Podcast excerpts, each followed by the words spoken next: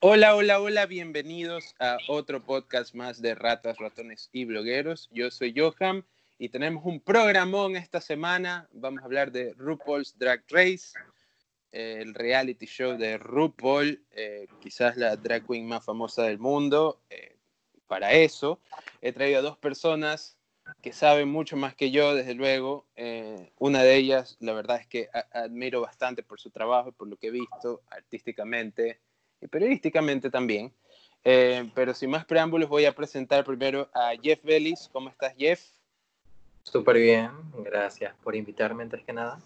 Eh, bueno, antes de, antes de, de, comenzar a grabar, eh, tuvimos un pequeño imprevisto. Jeff decía que al igual que mucha gente, es otro de los jóvenes que está tratando de no morir de, de COVID aquí en Ecuador, así que hay que mencionarlo también, hay que mencionarlo también. Eh, y por otro lado tenemos a Julio Triago, una persona que es muy fanática de esta serie, eh, de este reality, y viene a conversarlo con nosotros. ¿Cómo estás, Julio? ¿Qué tal? Gracias por tenerme aquí. Eh, no, ah. no diría que sé bastante del programa, pero sí soy un mega fan, así que algo puedo aportar. Pues si, eres fan, seguramente sabes bastante. Les agradezco a los dos por estar acá.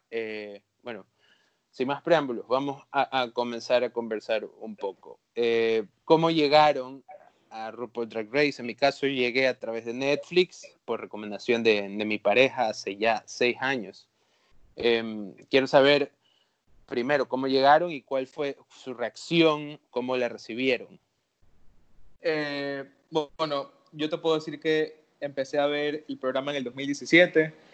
Eh, también llegué por Netflix, pero por mi mejor amiga. Eh, pero yo nunca, nunca, nunca había visto un show drag en mi vida, ni siquiera por YouTube ni nada. Solo sabía que habían muchos memes del programa y me llamó la atención. Y yo empecé viendo la temporada 3 y me enamoré de Raya el, en el primer episodio. En realidad, le, creo que mi primera impresión fue, wow, esto es como America's Next Top Model, pero... claro, claro pero en otro nivel. Sí, sí, claro, es otra cosa. La verdad es que eh, después ya viendo eh, un poco los episodios de RuPaul y me metí a ver en YouTube lo que encontraba de, de America's Next Top Model y sí, es tan diferente en tono, en personalidades, que, me parece que tiene un valor mucho más grande que, que, el otro, ¿no? Me parece que el hecho de que haya tanto valor artístico en el drag opaca cualquier cosa que te puedan mostrar eh, las supermodelos. En tu caso, Jeff.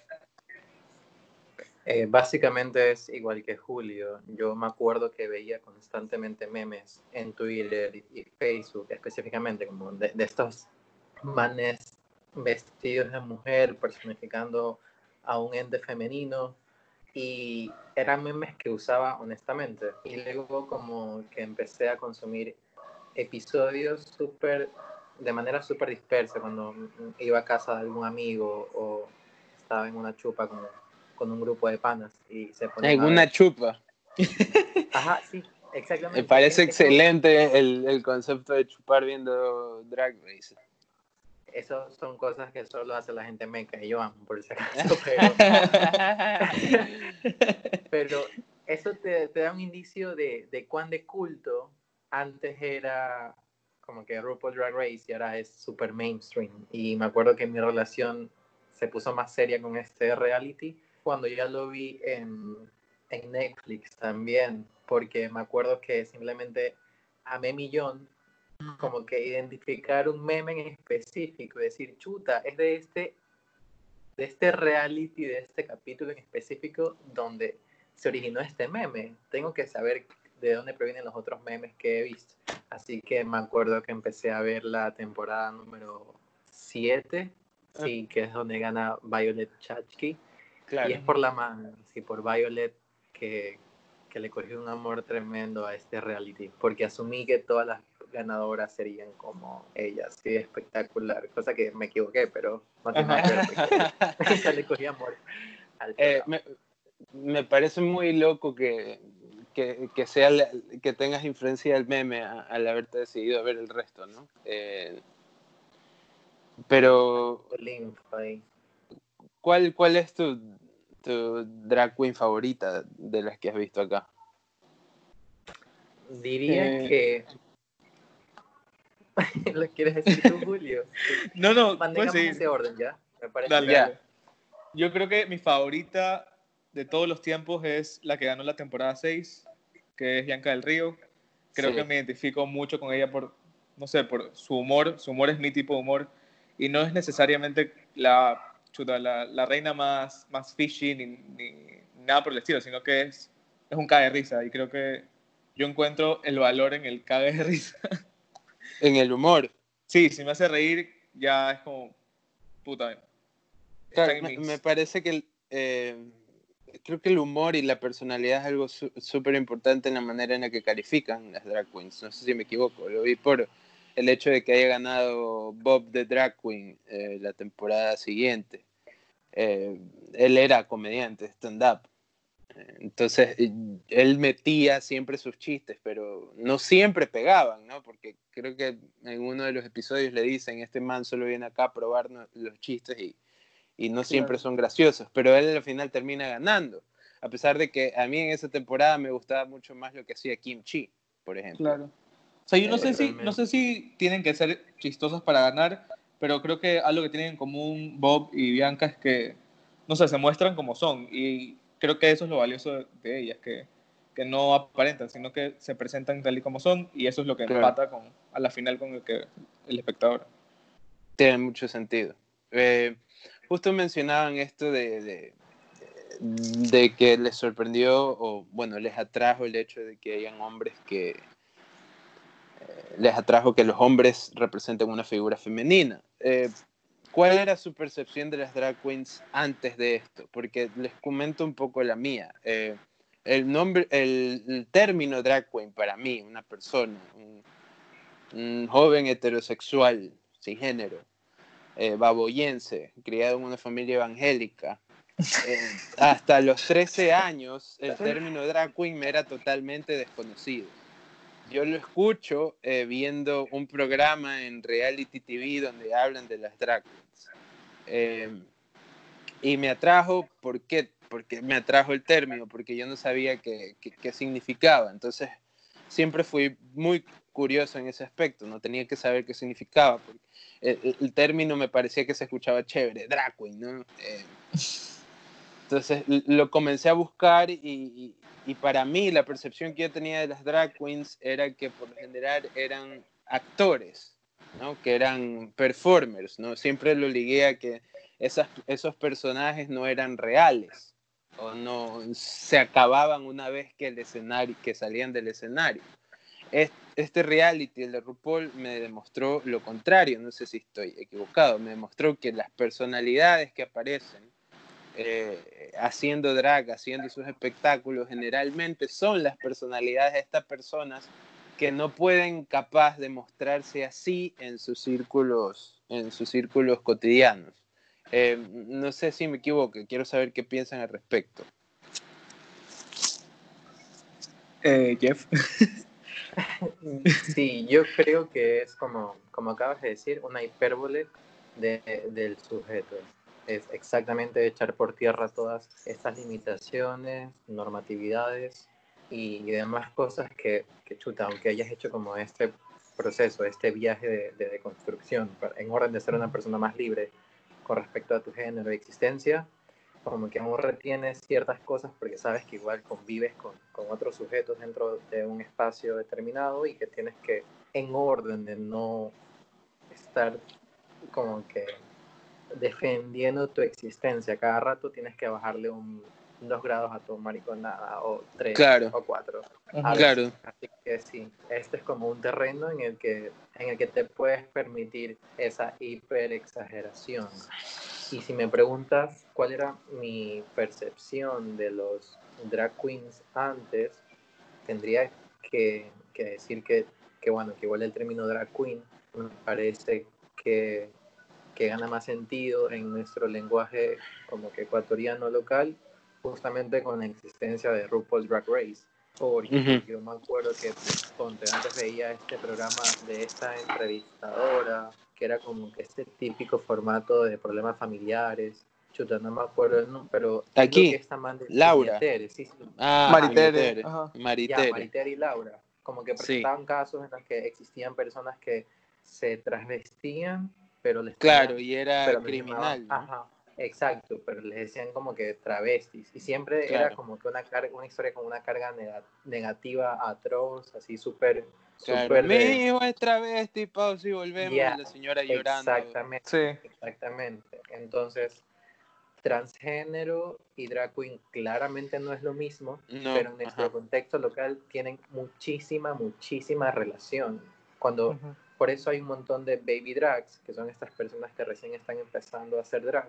Lo primero que quieren lograr es lucir guapas, super fishies, super, super señoritas. Entonces, como que su drag no tiende a ser una exageración, ya sea con el maquillaje, la peluca, en sí una exageración estética, sino que buscan representar una mujer normativa, de cinturita chiquita, Claro. pelo lacio, ojo- ojos rasgados, porque era lo que nosotros en- entendíamos como drag queen, a.k.a. travestismo. Claro, el travestismo acá. travestismo. Ujú.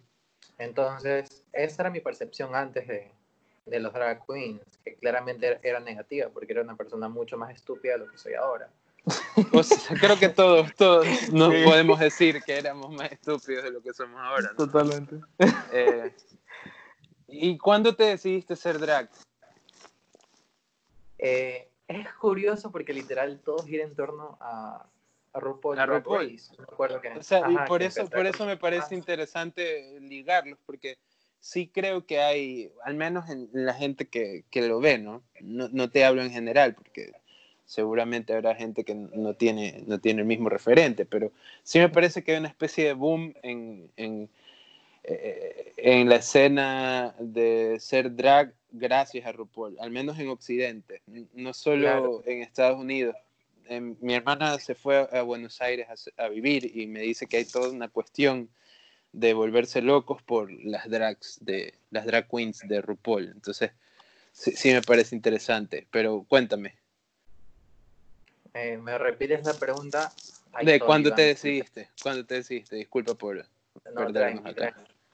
Este, ya, explicaba que era justamente con mi acercamiento más profundo con RuPaul Drag Race, porque yo me enamoré de Violet Chachki. Para mí, antes de que, de que apareciera de Gigi Good, porque yo honestamente soy demasiado superficial, yo creo que la belleza para mí es por sobre cualquier otro. Así que claramente Violet hasta cierto punto, antes de que aparezca de Gigi Good, que es guapa, pero también tiene muchos otros este, Increíble. que Violet, es como una man guapa completa.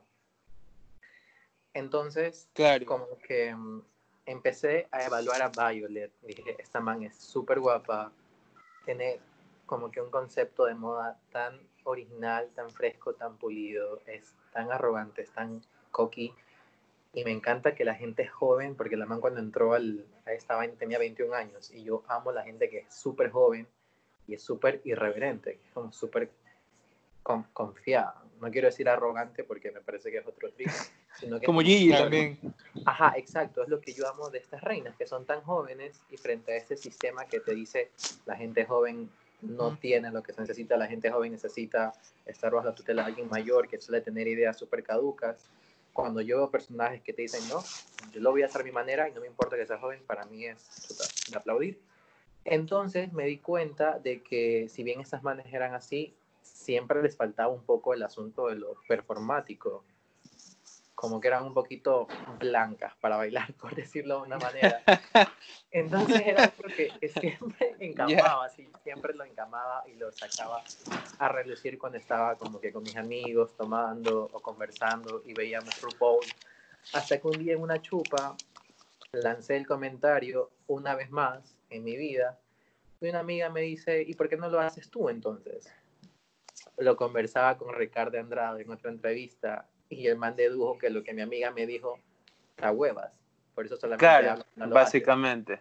La man me encamó, me dijo que era una huevada, así que... Claro, vi bien bacán tú hablando desde acá, ¿no? Exactamente. que no lo haces tú. Chuta. Así que, ¿sabes qué, pela? Soy demasiado capricorniano y claramente acabas de afectar mi ego. A ver, ¿qué significa que Mañana eres demasiado capricorniano? No, no, no le entro mucho a la onda astrológica. Según yo, ser Capricornio es básicamente creer que tu vida es una competencia y que tienes que estar entre los cinco primeros puestos para estar en paz Ay, con hijo puta. Ok, ya. Y, Eh, así que, y así te decidiste, o sea, básicamente porque tu amiga te retó. Sí, o sea, sí. No sé qué diga eso de mi personalidad, pero Imagínate cuando alguien te diga, ya, pues, ¿y por qué no eres presidente? Mejor tú, ¿por qué no te lanzas a presidente? Dios mío, pobre de todos ustedes, más bien. Depende, ¿no? Si, si, si vienes con, con la cuestión de matar a, to- a todos los, los hombres heterosexuales, yo te digo, ¿sabes qué? Acá te espero, ¿no? Mátame tranquilo, ¿no? ¿no? Hay, no hay problema.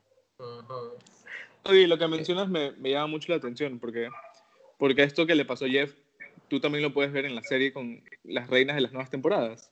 O sea, tipo Gigi Good, que tiene 21 años, o sea, tenía 21 años cuando filmó, también es una reina que creció viendo RuPaul y, y te das cuenta de lo cuán importante es la representación en los medios. Y, y o sea, ves, yo no, yo no he hecho drag nunca en mi- o sea, yo nunca he hecho drag. Y es algo que le estoy considerando solo por, por querer, ni siquiera por presentarme.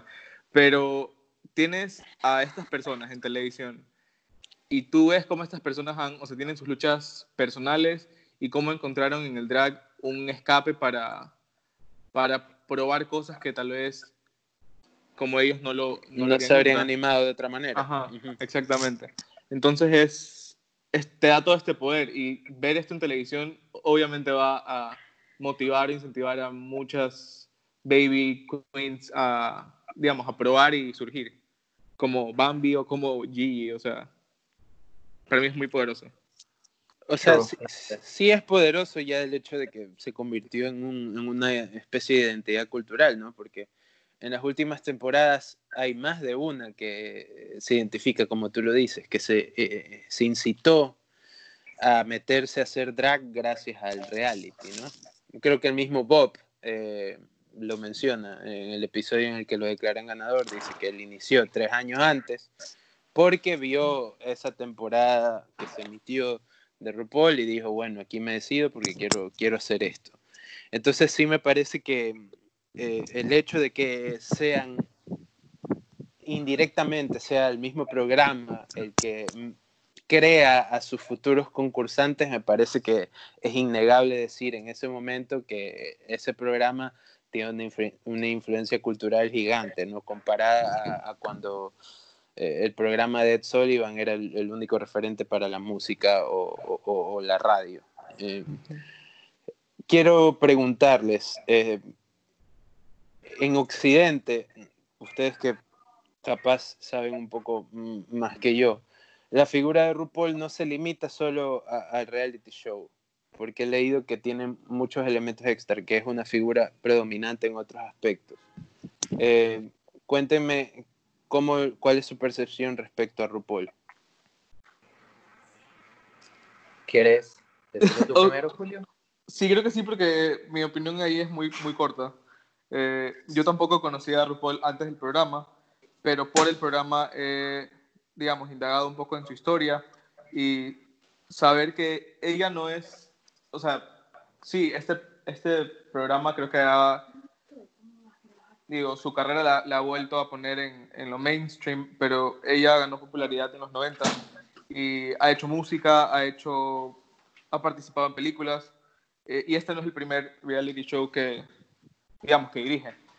Eh, pero de ahí, no sé si me atrevería a decir a, a que es uno de los nombres eh, que más representa la, la escena drag eh, en la actualidad. O sea, yo no conozco que otra estrella, o sea, aparte de obviamente los participantes de ahí, no conozco a otra estrella de ese calibre, ¿no? Eh, por compararlos, si, si tienes que nombrar a influencias de, de cualquier otra cosa, llámese música o, o cine o, o- o artes plásticas, no sé, pues sí, si para mí RuPaul es una especie de, de Andy Warhol, ¿ya? Pero de drag, eh, es la figura predominante. Si yo quiero hablar de drag, se me viene ella primero a la cabeza, pero no sé si hay otra figura co- con, ese calibre, o, o si existió siquiera. Mm, yo creo que solo podría hablar por, por mi generación. Yo soy como una persona que en serio vive en su generación. Como que honestamente me parece un poco soberbia de mi parte, pero no soy tan interesado en buscar referentes pasados. Y los referentes que yo hay para mi generación en este momento, todas han salido de RuPaul Drag Race. Okay. Sí, a mí, también. Ya, como que pienso en referentes de drag e incluso no pienso primero en RuPaul, porque me parece una persona problemática en muchos aspectos, pese ¿En serio? cosas increíbles. Necesito, necesito saber por qué.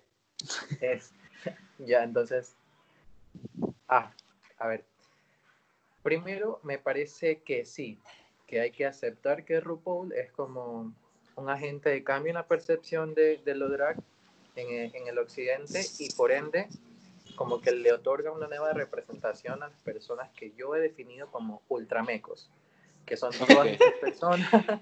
Me encanta.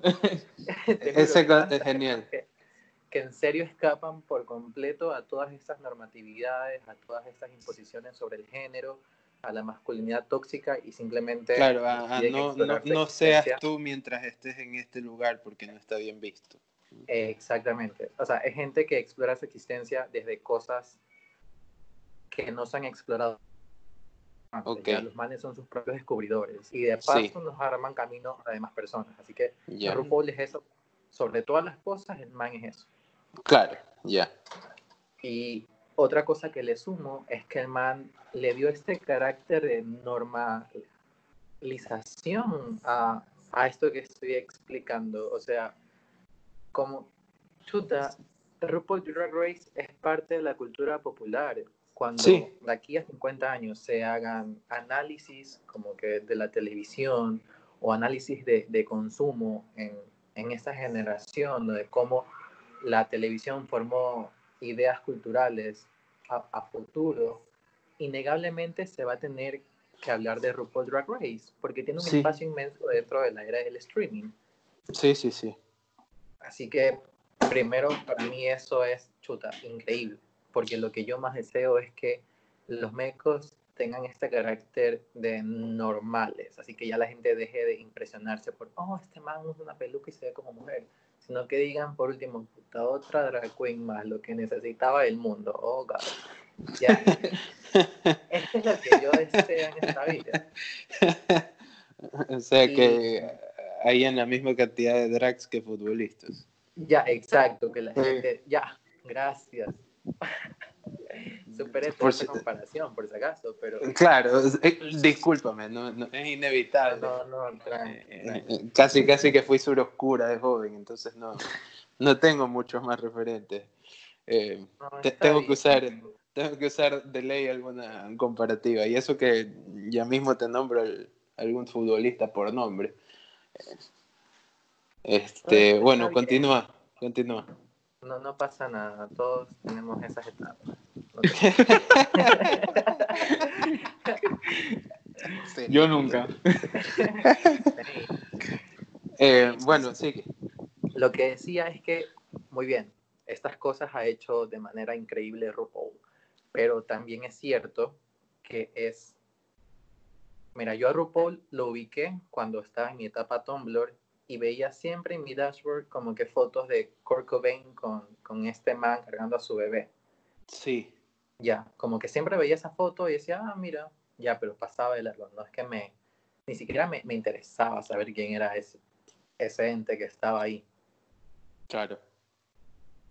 Y, y nada, y como que luego empecé a leer un poco más sobre él y efectivamente es lo que dijo, mencionó Julio como antecedentes y hay una frase que, que, no recuerdo en qué entrevista la leí, pero la vi últimamente en un, como, en una especie de, de, reportaje especial de ID Magazine en el que recordaban una frase que él tiene, que es la siguiente, que primero él tuvo que vivir como que discriminación por ser negro. Claro. Luego vivió discriminación por ser gay en espacios negros. Y luego vivió discriminación en espacios gays por ser ultra loca, ultra meca. Porque también tenemos esta idea de que, ah, si es meco, claro. Eh, hay una, una, clasificación, sí, sí. El hecho de que te Entonces, en los hombres no quiere decir que vas a vas a ser femenino. Seguro. Por si acaso, esa gente que piensa así, para mí son los inframecos. Pero eso es un tema. Inframecos. Lo podemos discutir más adelante. Te juro. Ahí paso para todo. Y el pito es que me parece distópico y contradictorio que una persona que ha vivido como que discriminación en tres, en tres espacios, en tres aristas, esté tan desconectada de la realidad de muchos de los seguidores que ven RuPaul Drag Race. Me parece que es una man súper tibia RuPaul. Claramente tiene intereses económicos que cuidar detrás, Claro. porque no se puede Y- pero, eh, eh, eh, claro, pero en, en algún momento, ¿en qué momento exactamente hablas de, de tibieza? ¿Ella mencionó algo o, o hablas del- del- de la serie en general o, o de su Sí, es personalidad? como- Es como leyendo el contexto, es como dando dos pasos detrás para no solo quedarte con esta micropintura de amo RuPaul, me encanta, amo esta serie, sino poder ver la macropintura y, Claro. y ver lo que pasa luego con, los- con, los- con las personas que participan en esta serie, con el contexto que, que rodea, los fanáticos que tiene y las discusiones que, que arma. Me acuerdo que hay una entrevista de él en 2018, no me acuerdo con qué medio, en el que básicamente dijo que él jamás permitiría que una mujer participe en el concurso. Y bueno, no me quiero quedar en, en esa declaración porque él creó su programa, él sabrá... Claro, él tendrá las reglas. Pero me parece que la manera en que abordó el asunto fue la misma manera en la que una persona como que fascista abordaría el tema si se le preguntase, ¿dejaría que los negros participen en este concurso? Que- Claro, súper Ajá, transfóbica. Dejarías que un negro sí. entre a tu casa, básicamente. Ya, exacto. Pero que- en la en, en una temporada hubo alguien, o sea, hubo mujeres trans Sí, dentro de la serie. ¿Sabes que. Sabes que sí, pero si te das cuenta, eh, el hecho que haya incluido eh, participantes trans, pero no haya cambiado esto de Gentlemen, eh, Starter Engines and May the Best Woman Win, eso Ajá. tiene mucho que, o sea, es como muy contradictorio. O y sea, entiendo ahí la tibieza. yo, claro, o sea, yo, por ejemplo, he leído eh, un poco que él tiene esta especie de, de, de conf- no sé si conflicto, pero él es bastante, entre comillas, relajado con la cuestión de los pronombres. Eh, él dice que si le dices he o si le dices she, él no tiene problema con eso. Entonces yo cacho que como nunca había tenido mujeres trans dentro del programa, se podía dar esa libertad de usar el gentleman primero y woman después. Eh, pero una vez que ya incluyes a mujeres trans dentro de la ecuación, eh, lo lógico sería ¿no? Cambiarla por otro tipo de frase. Eh, Para mí, más que tibieza, es el mismo síndrome de, de la mayoría de gente famosa, ¿no? que, que tiene intereses económicos detrás. Ellos van a tomar una posición, pero siempre y cuando no les estorbe el bolsillo.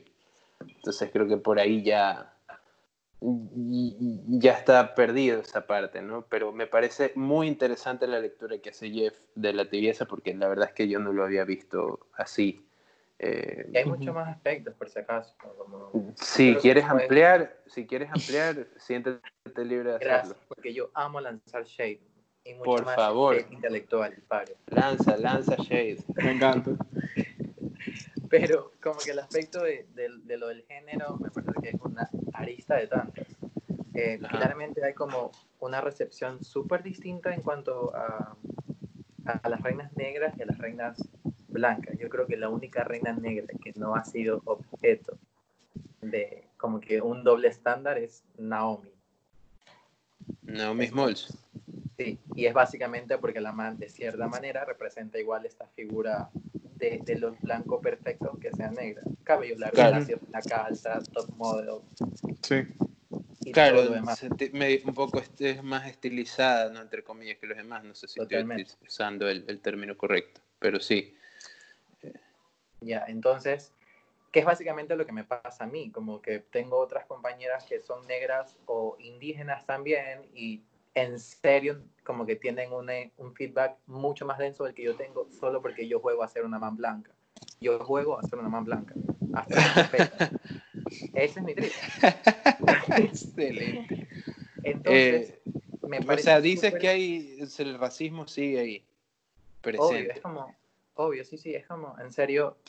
Yo no sé si es notorio o, o no lo es, pero el, el, asunto está ahí, ¿entiendes? Como que si lees artículos de, de, las reinas a medida que va avanzando la competencia y cómo van recibiendo el feedback de los fanáticos a medida que va saliendo cada, cada episodio, me parece que es como súper loco que lo común sea que estas como que reinas negras siempre como que digan chuta, siempre reciben un mal feedback cuando ves en contraparte que Gigi Good es endiosada por ser eh, Gigi Good. Pero eso no es el punto. El punto es que hay ese debate es súper amplio. O sea, aquí es como, bueno, un poquito corto, pequeño, pero en Estados Unidos ese debate tiene tanta acogida como que yo siempre leo tweets en, en Twitter o en Reddit sobre ese tema. Así que me parece que tiene demasiado peso esa discusión en Estados Unidos. Y me parece lo caso que este man de RuPaul no se posicione con respecto a eso. Que no diga nada. ¿Y será porque alguien no le ha preguntado frontalmente? ¿O si ha habido cuestionamientos? O sea, yo no creo que, que tengas que esperar a tener... No, desde luego que no, pero muchas veces, muchas veces también nadie aborda a estas personas al respecto. Pero no sé, si yo tengo un reality siendo negra y veo que atacan a mis competidores negras, yo honestamente, yo no sé RuPaul y de pronto lo estoy juzgando desde mi existencia. Así que creo que quede claro que esto es un tema personal. Claro, también la cuestión es que Estados Unidos y, y, esta cuestión del excepcionalismo americano está en todos lados, ¿no? O sea, tú ves que RuPaul tiene el discurso del excepcionalismo americano, de puedes, incluso siendo pobre, puedes llegar a ser una superestrella, ¿no? Ella también aplica eso. Entonces creo que desde ahí ella dice, ah, no, pues si yo también sufrí discriminación, tranquilamente cualquier persona puede recibirla e igual ser exitosa. Creo que también el no hablar te puede decir eh, eso, ¿no? Al no hablar creo que esa es la posición que está tomando. Bueno, puede ser. Pero yo personalmente amaría que la man diga, hello bitches, I'm black. Me pongo pelucas rubias, pero I'm black. Exacto, eh, estoy jugando a ser una mujer blanca, pero soy negra igual. Este, cuéntame, cuéntame este concepto de los inframecos porque todavía lo estoy pensando. Sí, yo también quiero saber. Que, mencionaste primero a los ultramecos y después a los inframecos. ¿Qué, ¿Qué, es cada cosa? Es básicamente una categorización que, a mí me ha ayudado a resolver un montón de cosas, como están los ultramecos, los mecos y los inframecos. Los ultramecos son todas esas personas que en serio le tienen miedo, no le tienen miedo a la libertad porque ya han entendido que, que conlleva ansiedad, represión, introspección, un montón de cosas negativas, pero al fin y al cabo es libertad, que es donde están todas esas personas que se dedican al drag, que son super artsy, que escogen politizar muchas de sus cosas a través del género. En fin, gente vacancísima. Los mecos son los que tripean su vida y que son ultra, ultra respetuosos con la existencia de todas las personas, ya sean parte de la comunidad LGBTI y todo lo demás, pero al fin y al cabo son un poquito... Heteronormados. Que todo bien, ajá, todo bien, no pasa nada.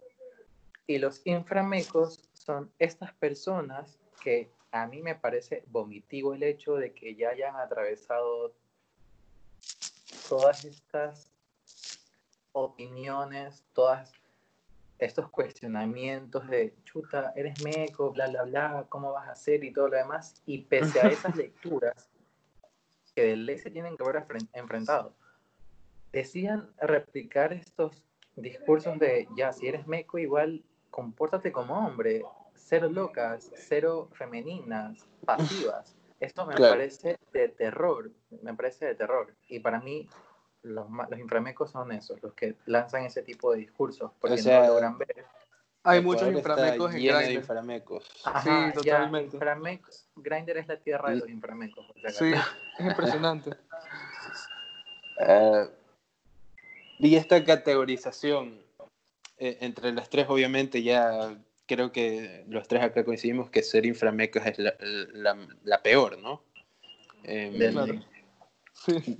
de los ultramecos y los mecos, según esta ca- categorización que mencionas, ¿con cuál lidias mejor? ¿Con cuál Yo- me llevaría mejor? Ah, Sí, Chuta, yo creo que con los mecos, porque respeto un millón a los ultramecos, pero soy una persona que se agota millón de la gente, así que probablemente eres como demasiado ¿y tú, extrovertido. tú cómo te calificas? yo soy super meco, por si acaso. O sea, O sea, En- no eres ultrameco, sino No. supermeco. Lo ponemos Ajá. ahí entre meco y ultrameco. no, soy más meco que ultrameco, es verdad, es verdad. Yo digo super meco, pero en realidad es meco. Y Jeff, Um, ultrameco, claramente, o sea, me pongo pelucas. bueno, pero puede ser un rasgo de la personalidad más que del, del- del estético, ¿no? O, o- o tiene que ver todo ahí. Mira, no quiero que me cancelen, así que tengo que decir ultrameco. Si ya armé esta categorización, debo poner... Ah, eh, ¿qué- ahorita que mencionas cancelar, eh, ¿cuánta gente que, que conoces te ha tocado cancelar por ser eh, inframeco? Chuta, un montón. O sea, igual yo nunca tuve tantos amigos como que gays, hombres. Yo siempre he estado rodeado de mujeres. ¿Y cuál ha sido tu experiencia siendo una persona afro y, y aparte gay en Guayaquil? Por eso me han cancelado a mí. Claro, o sea, obviamente. Por- Ajá, pero no, como que no en el sentido de esto de discriminación. Porque, primero... O sea, Guayaquil cancela a gente todo el tiempo con su manejo municipal, entonces por ahí también te puedo estar entendiendo, ¿no? Pero expláyate un poco. A ver, esto se remonta básicamente a mi mamá siendo una mujer racializada y entendiendo que la educación es básicamente lo que necesita una persona racializada en específico para tener un mejor estado de, de vida, como de bienestar Claro, un mejor... Claro. Entonces, la MAN siempre se preocupó por tenernos a mis hermanos y a mí en colegios particulares súper lejos de donde vivíamos antes, que era el, el sur de Guayaquil. Entonces, de una u otra manera, yo tuve que renunciar a mi identidad de negro y empezar a blanquearme culturalmente en orden de poder coexistir en estos espacios. Así Claro. que técnicamente desde los cinco años soy una persona blanqueada culturalmente, así que no me enfrenté... Eres, eres un white yaquileño negro. Ya, sí. ¿Ves, puta? Ah, me quiero tiro ahorita, pero básicamente. Wow. Así que nunca me enfrenté como a situaciones de racismo explícito, sino a microracismos. Claro, total. Entonces, de una u otra manera, igual mi experiencia ha sido más ligera que, que la de otras personas, porque igual también existe el asunto de la pictocracia. Yo soy negro, pero no soy, no tengo tanta melanina. Entonces, eso también me ha, me ha como que sacado de algunas discusiones y dilemas. Y tengo que ace- aceptarlo porque es súper responsable de mi parte aceptarlo. O sea, no puedo negar que, no puedo decir no existe racismo, solo porque Claro. yo he tenido unas Claro, cuan- porque la características pasaste que- menos feo Ajá. que otros. No, sí, obvio. Es eso, solo la pasé menos feo que otros, pero igual la pasé un feo. Porque racismo Claro. existe, es estructural. Claro, es totalmente, del culo. Eh, yo recuerdo eh, cuando llegué de Hoyo, Guayaquil, a vivir a los 16 años a la Universidad Católica eh, y, y tuve una, pareja que vivía en Ceibos. Eh, la familia me detestaba por ser de Hoyo, pero detestar es un término que le queda corto al odio que le tenían a ese pequeño hecho, ¿no? Eh, Y yo decía, bueno, pues capaz no, no toda la gente es así, ¿no? Capaz estas personas solo son ellas, pero no, te das cuenta que hay más personas como esas, ¿no? Eh, y que Guayaquil es una ciudad que eh, se, cree, se cree más de lo que en realidad es. Eh, entonces yo no puedo imaginar la verdad de otras personas que tuvieron que vivir eso sistemáticamente. bueno, pasando a lo más ligero, ¿cuáles son sus superestrellas favoritas? De drag queen? Eh, bueno, como te dije, Bianca es mi favorita. Bianca del Río. Eh, la de eh, Jeff, Jeff mencionó a Violet Chachki, ¿no? Sí. Y a Gigi. Por ejemplo, ¿qué piensan de Kim Chi? Sabes que la temporada 8 no la vi, o sea, sí la vi, pero no me atrajo mucho. Pero me parece una queen muy, muy interesante. Siento que a mí me parece que de todas, de todas las que vi eh, hasta el momento, parece que es la más conceptual. Eh, y eso para mí es un plus porque yo no había visto cosas como las que ella hace. Nable, es una de las tantas expresiones que tiene el drag. De hecho, Crystal Method en esta última temporada me recordó bastante a Kinchi. Perfume. ¿Cómo se llama? Porque no he visto las últimas temporadas. Crystal Method. Crystal Method. Es épica, estuvo en, en el top 4, top, o no, top 3. Top 3, sí, porque le sacaron esta man de Cherry Qué horrible. Cancelada. Sí, es, qué terrible. Brutal. ¿Por qué la cancelaron? Porque hizo catfish. O sea, eh, algunos hombres, digamos, eh, la acusaron de, de que ella les hizo catfish más que nada para obtener fotos privadas de ellos. Uh. Entonces fue un escándalo, en, eh, digamos, en toda la franquicia y, y, la cancelaron, la eliminaron, la descalificaron del programa. Entonces, wow. Ajá, la descalificaron, imagínate, en, cuando salió el segundo episodio de la, de la, de la última temporada. Entonces, ya, digamos, no se pudo editarla fuera del programa, entonces todos los episodios tú ves un, un mensaje inicial que dice, eh, según los sucesos que acaban de ocurrir, ella ha sido descalificada, pero digamos, por el trabajo de las demás va a aparecer en el original edit. Pero, ¿y le, le, dan la relevancia al caso o cortan entrevistas y todo eso? No lo mencionan, por ejemplo, en la reunión no lo mencionaron. Ah. Eh, pero ella quedó en el, en el, en el top 4 y la sacaron, solo se hizo un top 3. ¿Qué es? Pero hubo obviamente mucho, mucho en redes, pero no lo abordaron. O sea, yo no he visto eh, ningún video de RuPaul hablando sobre el tema directamente. Porque es tibia, ahí está. Exacto. Exacto. Creo que esa, e, e, esa, es la conclusión que me llevo hoy, que RuPaul es tibia. Eh, no la tenía así. Eh, para cerrar, chicos, su temporada favorita y qué le recomiendan a la gente que comienza a ver RuPaul? Eh, bueno, mi temporada favorita creo que es la, la última, la 12. Eh, nunca, había visto, nunca he visto tanto talento junto en una temporada. Eh, normalmente yo elijo mi favorita en los primeros dos episodios y aquí se me hizo muy, muy complicado. mi recomendación es que vean el programa con la mente más abierta posible. Yo también yo soy ajeno, o sea, yo nunca había visto drag antes, nunca he hecho drag, pero me parece un programa que, sin contar, bueno, todas las cosas malas que puede tener RuPaul, eh, te da un espacio en el que puedes empatizar con muchas historias, eh, te da un espacio en el que puedes conocer un poco más de, de historia LGBTI eh, y te da un espacio seguro para, no sé, para tal vez experimentar cosas o pensar cosas sobre tu género, sobre tu sexualidad que tal vez en otros espacios no te los has planteado. Y, nada, que se rían, porque es, o sea, el programa es un cague de risa. Y, La verdad que sí. Y hay para todo, entonces, o sea, hay para todos y para todos. Eh, eh. entonces, nada, que lo disfruten. Sí, la verdad es que sí, te involucra o al menos te mete el bichito de querer conocer un poco más de, estas cosas. Eh, Jeff, yo también debo decir la 12 por las mismas razones que lanzó Julio. En serio, es el mejor cast que he podido ver en todo el reality. Siento que era como que el cast de un All Stars, donde ya todas regresan súper bien preparadas y pulidas y a Sí. matarse entre ellas. Básicamente, Ok. las manes eran un, un, cast, un cast de All Stars. Y mi com- recomendación sería que lo vean entendiendo que es parte de la cultura pop.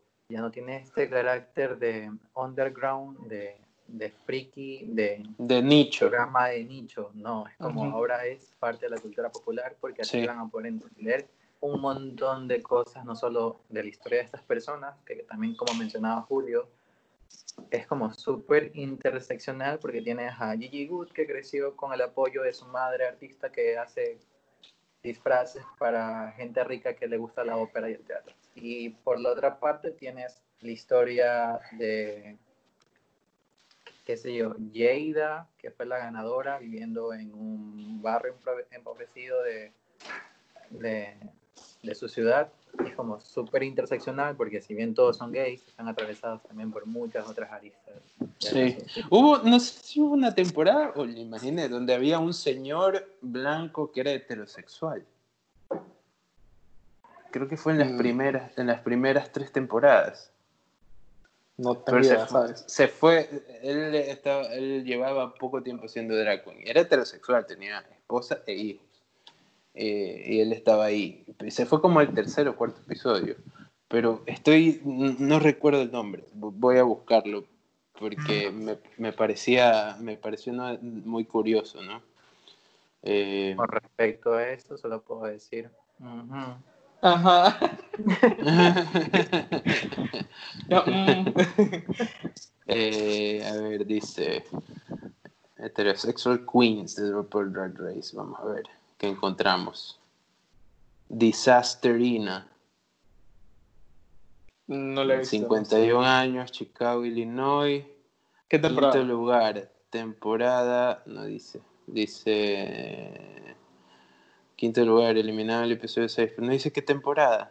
Ah, temporada 2. Temporada 2. ¿Me repites el nombre? Porque no sé. No sé si El es. nombre, drag name, Disasterina. El nombre real es una cosa impronunciable. Treyops Treyfit. Nunca he escuchado ese nombre.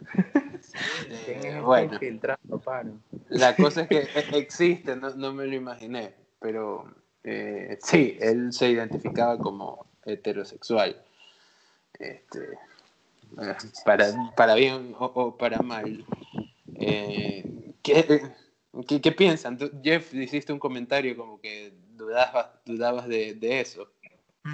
Sí, pero estaba molestando. Claramente la gente puede decidir hacer con su vida lo que quiera y la, el género en serio es chuta, tan explorativo que puede existir este caso. Así que solo Sí. puedo decir que, oh wow, yo también aprendí algo hoy en esta conversación. Eh, bueno, ¿Toman hetero estuvo en muchachos, sí, temporada 2. Pero, wow, no sé. Sí, Solo wow, así. Eh, bueno, muchachos, gracias a, a ustedes por estar acá. Eh, tienen un minuto si quieren compartir sus redes sociales, eh, lo que prefieran. Si tienen algún proyecto que quieren que la gente escuche, e- este espacio es suyo.